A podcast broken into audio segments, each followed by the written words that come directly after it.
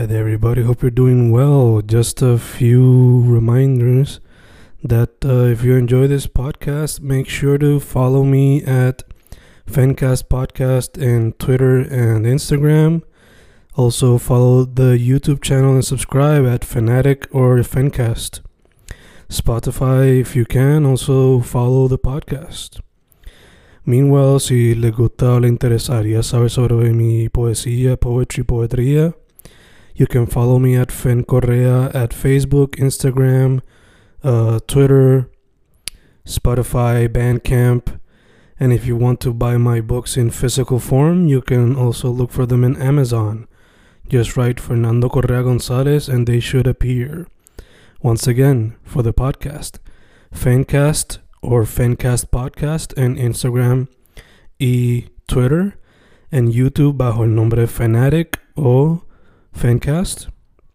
Y si le interesa mi poesía, poetría, poetry, Fen Correa en Facebook, Instagram, Twitter, Spotify, Bandcamp y en Amazon bajo Fernando Correa González. With all that being said, enjoy the interview. Thank you.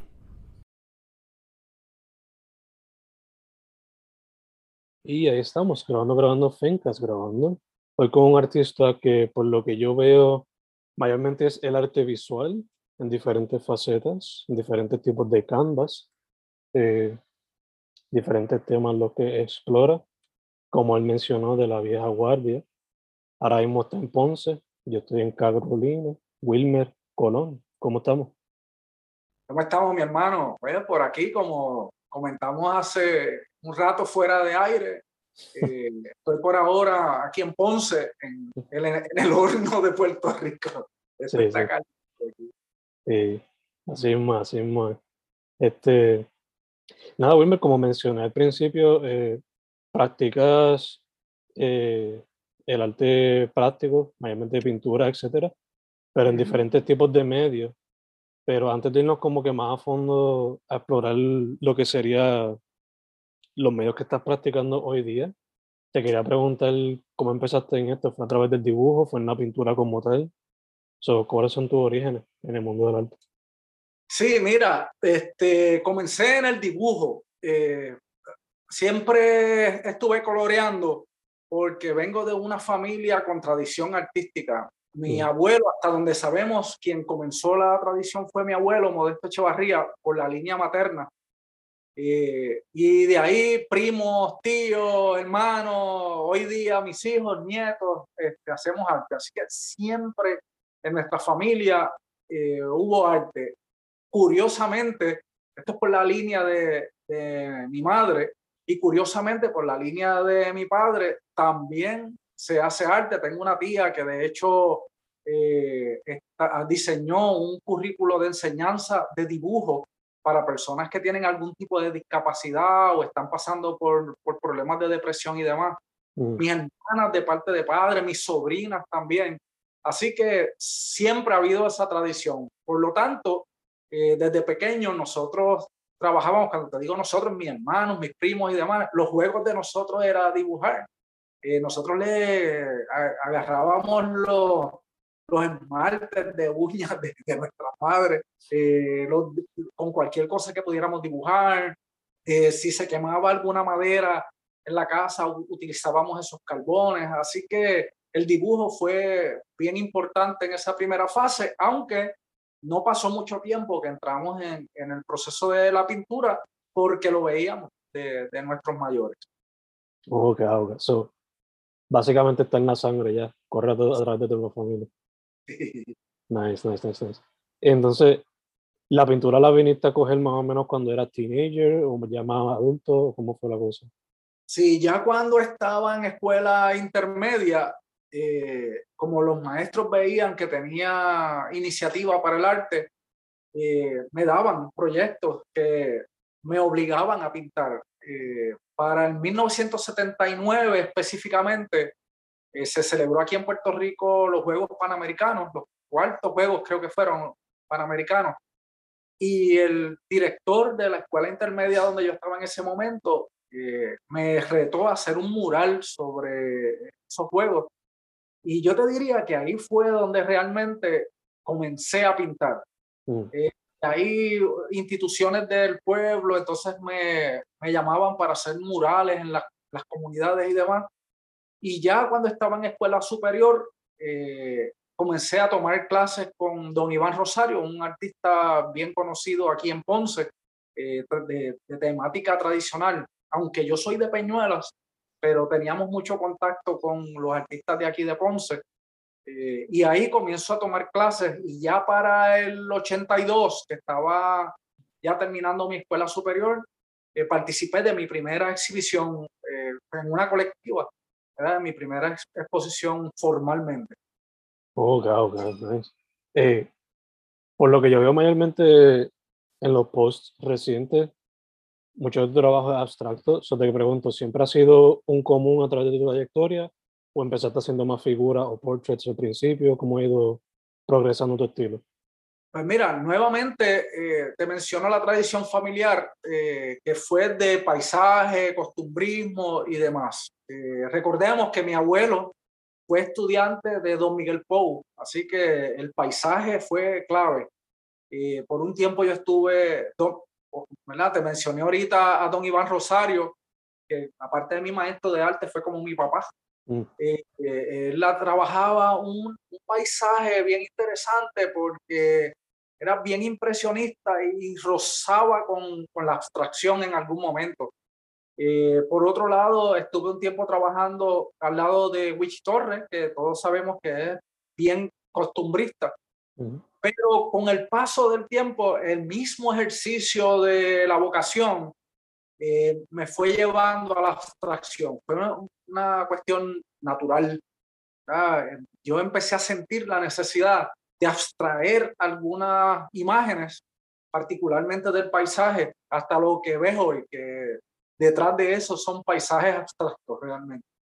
Oh, De hecho, te iba a preguntar, eh, que son algunas de las cosas que te inspiran, pero mencionaste el paisaje, pero ¿qué otras cosas te, te mueven a hacer alguna pieza nueva?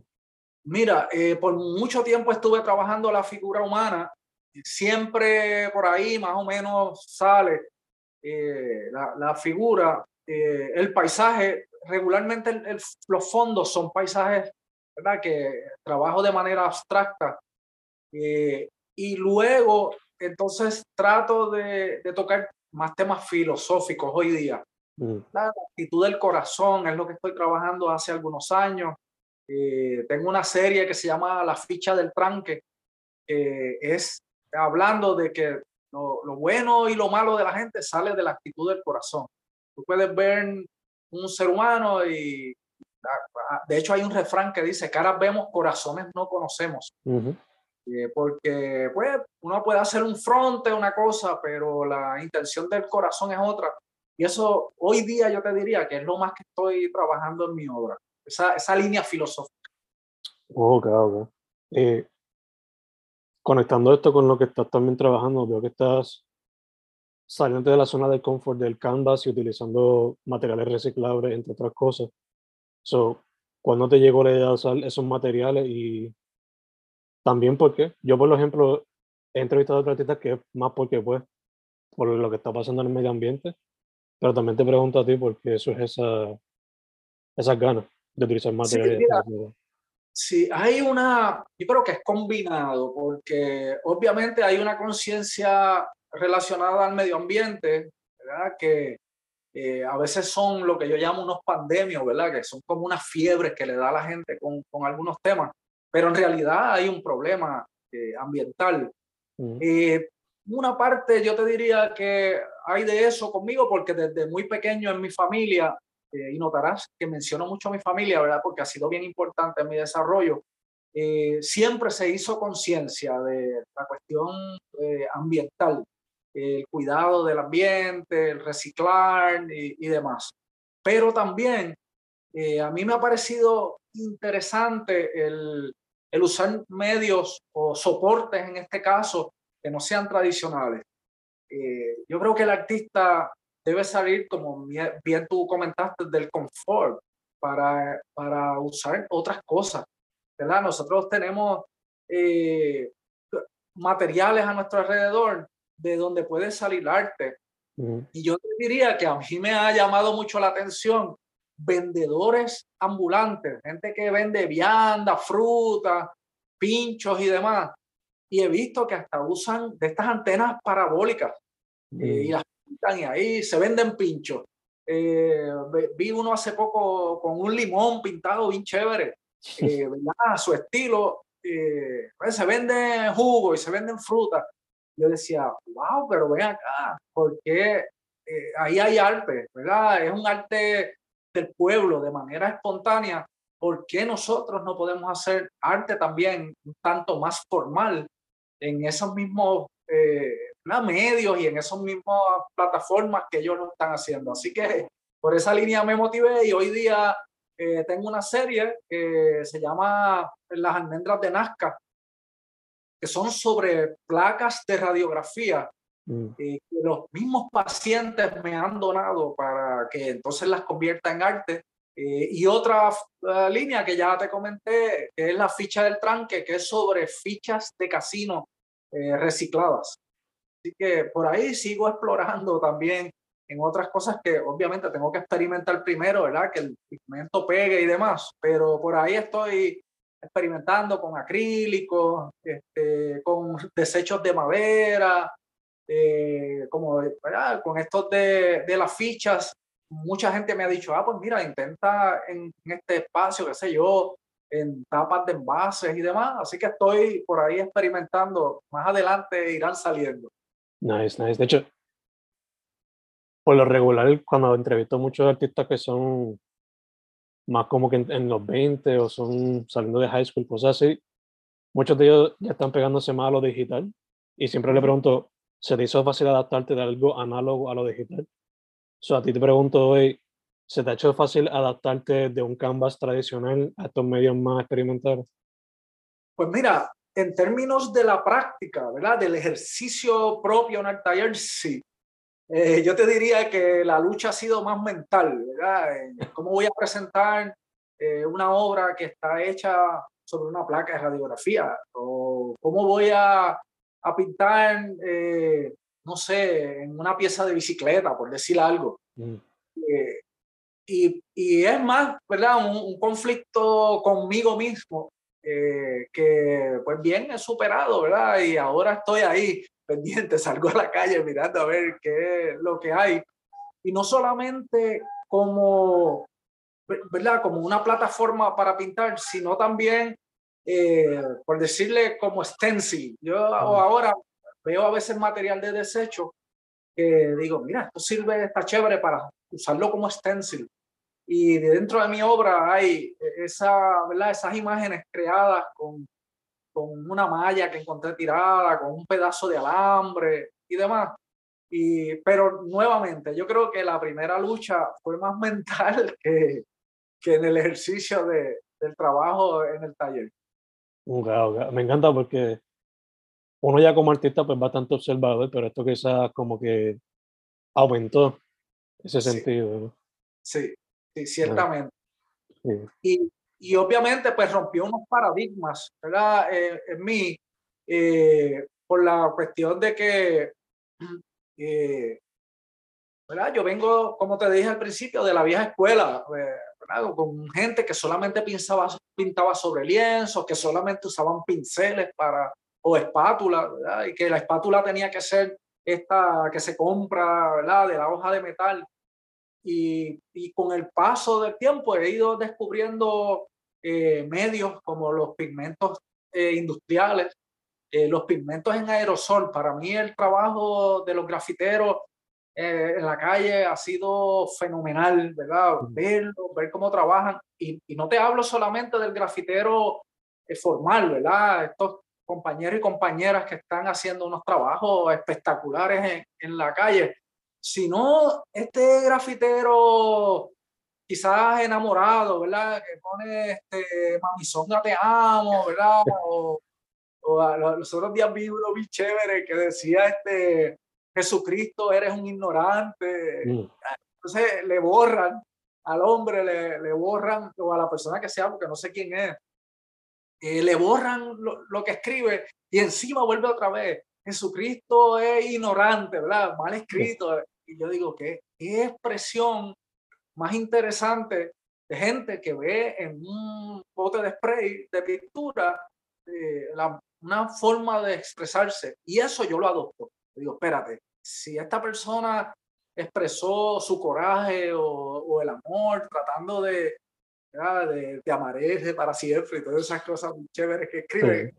Y entonces esto yo lo adapto a, mi trabajo. He, he decidido romper con lo que había aprendido en la academia, romper con lo que aprendí con mis maestros, con lo que vi en mi familia, para entonces em, empezar a experimentar. Se me han dañado un montón de trabajos porque a veces he utilizado pigmentos que no son, pero es eso es parte del proceso y ha sido bueno para mí como artista ver que, hay que experimentar y que a veces, como todo experimento, a veces sale, a veces no sale, eh, a veces creo que sale y al tiempo se, se craquea y se daña, pero pues parte de, del proceso y ha sido bien enriquecedor. No sé, me imagino que también como que despierta otra vez ese, ese feeling de, de ser un chamaquito empezando otra vez. Exactamente. Exactamente. Has dado en el, en el punto. Es un, un, proceso de, de jugar, de, de, de, ver qué sale, eh, de a los dos o tres días mirar nuevamente decir, no qué brutal, eso que salió ahí, nunca pensé que en el, en el intercambio de, de pigmentos se crean unas reacciones químicas que cuando tiro el pigmento húmedo se ve de una manera y cuando seca de otra. Tú sabes, al otro día levantarte, ver lo que pasó. De verdad, sí, es una, es una experiencia lúdica, ¿verdad? De, juego, de, de, como tú dices, de volver otra vez a, a ser ese artista chamaquito que, que ¿verdad? que buscaba por allí alrededor de la casa lo que tenía y yo creo que el artista no debe perder eso. Obligado, obligado, concuerdo. Eh, sí, sí, dime. Has mencionado frecuentemente la familia, so, te tengo que preguntar, como familia, ¿han hecho algún proyecto todo en conjunto o alguna exposición todo en conjunto? Pues mira, hace algunos años eh, tuvimos una exhibición mi hermano Rafi y yo, eh, aquí, precisamente aquí en Ponce, donde yo estoy ahora mismo, eh, en la Galería Trinitaria, hicimos un, trabajo a dúo. Eh, hoy día estoy recopilando información sobre mi abuelo, Modesto Echevarría, para entonces eventualmente poder hacer una exhibición, porque la familia, los hijos y demás, o los nietos en todo caso, tienen obras de él. Eh, un primo me regaló una serie de acuarelas y, y, de dibujos de él del tiempo en que él estaba estudiando arte. Eh, están bastante deterioradas, pero estoy en ese proceso de explorar y de encontrar eh, subvenciones que me ayuden a restaurarlas, aunque tenga que donarlas. Mm. para finalmente hacer una publicación, me gustaría hacer un libro sobre su vida y su obra y luego una exhibición que muy bien podría eh, incluir trabajos de, de, otras personas de la familia. Y quién quita si con el tiempo eh, hubo un, hace ya muchos años uno de los tíos abuelos dio la, la idea de hacer un museo que se llamara el Museo mm. Echevarría. Eso quedó como una idea en, en el tintero, ya él falleció, eh, pero, pero pues quien quita que en algún momento podamos tener un proyecto como ese, sería espectacular unir todo el trabajo de la familia en eso, quizás videos también, porque algunos trabajan baile, tengo una sobrina que trabaja ballet, eh, mis hijos trabajan música, mi hija escribe, ¿verdad? Y quizás podríamos hacer un conglomerado ahí de toda la familia, eh, de las diferentes disciplinas que están trabajando. Eso pues está en el tintero. No, sería algo, sería algo bello, en verdad. Aunque sea una exposición o como mencionaste, un museo, quizás puede servir como la fundación hasta para una escuelita de arte, que mucha falta hace. Sí. Sería algo... como, están los, Cepeda, quizás, ¿verdad? Que tienen este, la Fundación Cepeda y en ellos en el caso de la bomba, pero fíjate, me parece buena idea. Sí, sí, sí, sería algo espectacular. Eh, para poco, Wilmer, también te quería preguntar, dado toda la experiencia que tienes, te quería preguntar en tu trayectoria, ¿cómo te has visto, cómo te has visto el arte visual en Puerto Rico quizás aumentar popularidad o disminuir o estar siempre como que moviéndose? ¿Cómo te has visto el arte visual en Puerto Rico en todo ese tiempo? Sí, mira, a, nivel internacional sabemos que el arte visual llegó hasta en un momento de hablarse de la desaparición de la pintura. Mm. Eso es ¿verdad? un tema que ha ido corriendo bastante en Europa y demás. Quizás ¿verdad? para el área de nosotros también, Nueva York y demás, pues se, se ha hablado de la desaparición de la pintura. Puerto Rico es bien tradicional en todos los sentidos, así que todavía tenemos eh, un movimiento bastante fuerte. Obviamente, por la, por la globalización y por la, la, información que ahora la gente tiene a través de, de, las redes y demás, pues eso ha ido fluctuando, ha, ha ido altas y bajas, pero todavía la gente en Puerto Rico aprecia mucho la, la pintura. Fíjate, aún la pintura de caballete. Eh, veo gente día a día que veo todavía una preferencia bastante marcada. Asumo que por la por lo tradicional que es nuestra cultura. Mm. Eh, pero sí, va evolucionando. Los artistas eh, tenemos que estar abiertos a, a lo que va pasando no es que vamos corriendo detrás, ¿verdad? No es que el, al son de la, de la lata baila el chorizo, mm. sino que, tenemos que estar abiertos de lo que está ocurriendo. Yo creo que un poquito también lo que yo estoy experimentando en mi trabajo, fíjate, ¿no? lo pienso ahora dentro de esta conversación, posiblemente tiene que ver. Yo veo otras experimentaciones en la gente este, y, posiblemente yo estoy también eh, explorando esa línea porque he usado lo digital y también, eh, ¿verdad? Todavía pegado a lo tradicional porque, por ejemplo, imprimo lo digital y entonces lo retoco para, para, para, no quedarme dado. Sino que siempre tengo que darle algún toque, ¿verdad? Con la plumilla o, grabo sobre eso. Pero sí, yo creo que, que, ha habido unas fluctuaciones que son saludables mm. para, el medio. Ya, ya, ya todo se va alimentando claro, lo que Claro, y yo te diría que no solamente en el, eh, ¿verdad? En el, en el trabajo directo del taller, sino que se ha visto también en la manera de exponer, en la manera de, de, hasta de presentárselo a los coleccionistas. Antes pues sabíamos que, que, dependíamos de que una galería o un lugar hiciera una exhibición y se invita a la gente se da un cóctel y se le enseña el trabajo a la gente. Eso también ha cambiado. Hace poco estuve compartiendo con un colega que me decía, mira, Wilmer, ya yo no hago exhibiciones. Yo lo que hago es una, unas reuniones en un lugar específico y comparto con la gente ahí. En mi caso, yo los últimos años, claro, la pandemia ha sido parte, pero he mostrado mi trabajo a través de las redes, algo que para mí era totalmente ¿verdad? ajeno eh, por una sobrina que tengo que es relacionista público que está en Estados Unidos. Me dijo, no, mete mano por ahí, que yo te ayudo. Y yo te ayudo, es que empecé a leer, empecé a, a buscar información en YouTube, cómo se hace. Este, me tomé uno que otro curso de, en línea también de cómo se presenta el trabajo. Eh, bajé algunos programas de, de edición y, teléfono. También entonces aprendí cómo hacer algunos trabajos y, y fíjate, me, ha ido bien, soy un abuelito que le ha ido bien con la cosa. Sí, que te ha adaptado poco a poco. Sí, me ha ido adaptando. Obviamente mis hijos han sido clave, eh, que siempre están, mira papi, haz esto, este, usa tal programa, sobrinos que tengo. Eh, en mi familia, ¿verdad? Siempre tengo que tocar la familia. Nosotros tenemos mucha familia extendida de gente que de una manera u otra se crió con nosotros, iba todos los días, iban a almorzar, donde todos los días a mi casa, gente que no eran nuestra sangre, sino que se unieron a nosotros y que hoy día los vemos como familia, familia, ¿verdad? De hecho, esta sobrina que te hablo que está en Estados Unidos es una de ellas. Ya desde niña nosotros la vimos que llegaba a mi casa, que comía en casa y, todos la protegíamos. Y hoy día que ya es una, una mujer hecha y derecha, pues nos llamamos casi diario y ella está pendiente, mira, Will, me la regla aquí, este, chequeate este programa o bájate esta aplicación y yo, ah, pues dale, vamos, vamos a bajarla y la experiencia ha sido bien chévere, eh, ha sido buena. Nice, nice, nice, nice. Me encanta.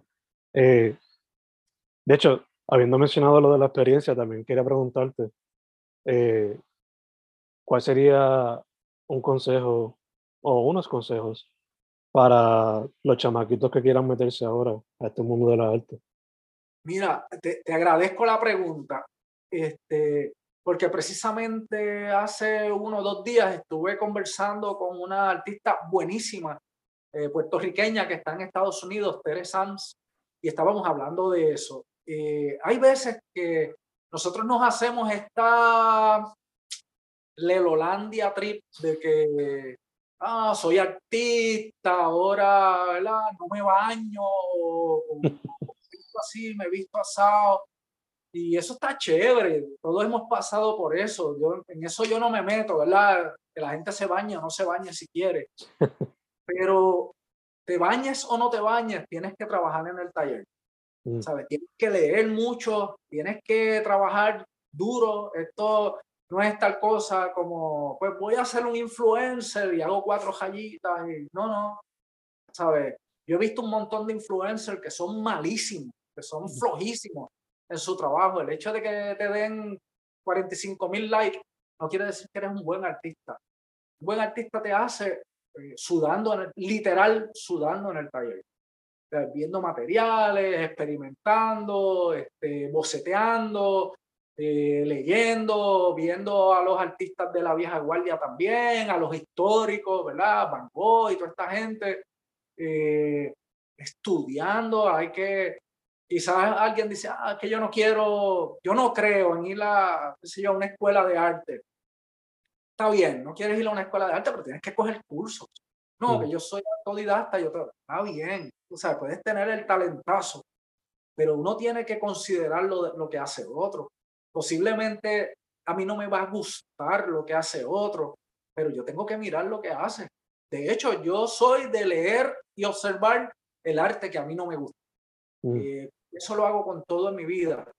Eh, líneas de pensamiento con las que yo no estoy eh, de acuerdo, yo leo sobre eso porque como yo voy a estar en desacuerdo con algo que yo no conozco, yo tengo que conocerlo para yo hacerme una, una opinión eh, ¿verdad? fundamentada en algo, de decir, mira, yo no creo en eso por tal cosa, porque conozco lo que se hace y nosotros tenemos como artistas que pasar por todo ese proceso. Otro punto bien importante es que el, arte no es necesariamente para que a la gente le guste. Mm. El arte es para crear sensaciones. Hay gente que le va a crear sensaciones favorables para nosotros y hay veces que no. Eso es parte del arte. El arte es para crear sensaciones y nosotros no lo podemos tomar personal. Que alguien diga, ah, mira, a mí no me gusta eso que tú haces. Ah, pues está bien, pues no te gusta lo que yo hago. Eso no es contra mí. Es que, que el arte te dio, eh, mi arte te dio una sensación que no te gustó. Por eso vimos a una persona vomitando encima de, un, de una obra de, de Mondrian. Mm. La persona se metió un galón de, de, agua con tinte, con qué sé yo qué tinte, y fue y vomitó encima del cuadro. Y vimos recientemente a aquella señora tirándole un poquito de, de bizcocho a, a, la, a, a la Gioconda, ¿verdad? A la Mona Lisa. Pero ¿por qué pasa eso? No, eso pasa porque le dio una sensación eh, negativa ah, eso es que la obra es mala. No, al contrario, es que le dio una sensación tan fuerte que le tiró. Eh, síndrome que da a la gente que ve mucho arte, que le da hasta vómitos y, le da temblequeo. Eh, y eso es médicamente probado, que es que tienen tanta impresión con el arte que le causa eso. Y nosotros tenemos que ir en pos de, crear sensaciones en la gente, no que le guste.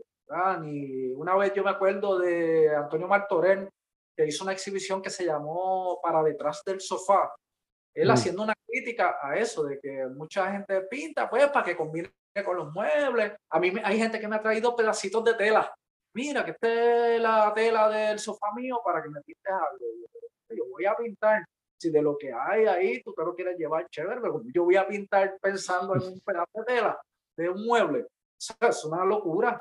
Mm. Y, nosotros tenemos que, que, como artistas, que llegar a ese punto de decir, mira, yo hago arte porque yo me siento bien haciéndolo, yo disfruto lo que hago. Si a ti te gusta o no te gusta, es tu problema. Si a ti te agrada o no te agrada, eso es tu problema. Yo voy a, a trabajar consciente y seguro de que yo soy responsable. Que cuando una persona decida coleccionar mi trabajo, yo me quedé con la tranquilidad de que eh, tiene una pieza que yo hice con honestidad, que yo le puse, ¿verdad? Le puse pepa para que quede bien, que usé los mejores materiales y que ahí la persona, ¿verdad? Y hablando ahora de precio, que la persona pague el, trabajo que yo he hecho en los años anteriores. O sea, no es porque yo soy un influencer, vaya, y chévere por los influencers, me gustaría ser también, ya que estoy aprendiendo de, de todo esto, pero, pero que detrás de eso haya un trabajo honesto. Yo creo que eso es, eso es clave, mucho trabajo. Pues sí, mucha disciplina, estudio. Sí, sí, eso es clave. Este, de hecho, hablando de influencer, eh, Wilmer, te iba a preguntar, ya que vamos a ir cerrando ya el mito, el Instagram, si tiene algún website también, para que la gente sepa. Pues mira, eh, en las redes me pueden buscar por Wilmer Colón Arte. Eh, la es arroba Wilmer Colón underscore art. Mm. Y ahí me sigues en Instagram y Facebook, que son los dos que más estoy trabajando. Y en la, ¿verdad? En internet, pues tengo, pueden googlear por Wilmer Colón Art también, y ahí van a encontrar una página eh, que tiene ¿verdad? más detallada mi carrera, eh, tanto nacional como internacional. Eh, habla, ¿verdad? Ahí sobre las críticas que se han hecho de mi trabajo y obviamente pueden ver eh, todo el trabajo que está disponible. Perfecto, perfecto, perfecto. Pues, Wilmer, primero que todo, gracias por decir que sí para la entrevista. Este, segundo, mucha salud, porque pues no salimos de pandemia y hay que seguir para adelante. Este, y tercero, para adelante, me encanta que a pesar de tantos años no se te ha quitado las ganas de seguir trabajando lo que te gusta y lo sigue experimentando en diferentes facetas, porque mucha gente se queda en el comfort zone y se queda ahí, ahí, ahí, sin salir de eso. Me encanta que siga haciendo eso. Y, Gracias. Y, y me encantaría ver si en algún momento pueden hacer el proyecto familiar, porque es algo, es algo ambicioso, pero que quizás puede inspirar a otras personas a hacer algo similar. Claro que sí. Mira, eh, yo te agradezco la oportunidad. Eh, como te decía también fuera de, de aire, eh, cuando me invitaste, pues me di, ¿verdad? Hice la asignación de conocer lo que estás haciendo, de escuchar las entrevistas que has hecho a, a otros artistas, gente que está haciendo diferentes cosas. De hecho, escuché una hace poco de una arquitecta que me encantó mm. ese, el trabajo que ella está haciendo, ¿verdad? Y la dinámica que se dio en la entrevista. Y qué bueno que hayan foros como estos, eh, porque ¿verdad? corre por dos líneas, gente que está empezando, que, los pueden conocer, gente que llevamos más tiempo, que podemos influenciar a las nuevas generaciones, eh, y que este tipo de iniciativa como la tuya nos motiva, ¿verdad? El, que me invita a mí me motiva, digo, ah, mira, esto está chévere, voy a seguir trabajando porque vale la pena. Y, y, ciertamente eh, tenemos que seguirlo haciendo, así que ¿verdad? nos alimentamos mutuamente. Con relación al, al proyecto familiar, pues mira, sí, me, me parece chévere la idea que, que, estás dando y yo creo que debemos concretar ¿verdad? la familia y sería un performance bien chévere, ¿verdad? Porque quizás hace una exhibición de arte y que estén ahí eh, los que bailan y los que cantan y, demás, y que podamos hacer un, un junte familiar chévere porque eh, créeme que hay, hay, hay mucho arte en mi familia y es bueno que la gente sepa ¿verdad? Que, que, la, que somos ¿verdad? de la misma línea y aprovecho para mencionarte que entre ellos está Eliseo Echevarría, que fue artista de la generación del 60 mm. aquí en Puerto Rico, un artista ¿verdad? de mucha importancia eh, y es también del bonche de nosotros, así que yo yo, me voy a pegar de, de la fama de él. ¿Por qué no? ¿Por qué no? Sí, claro, adiós, pues si es primo mío, adiós, ¿para quién lo manda? Wilmer, ha sido un placer, ha sido un placer. Y para, para mí también, de verdad, bien agradecido y sabe que estamos siempre a tu orden. Gracias, gracias.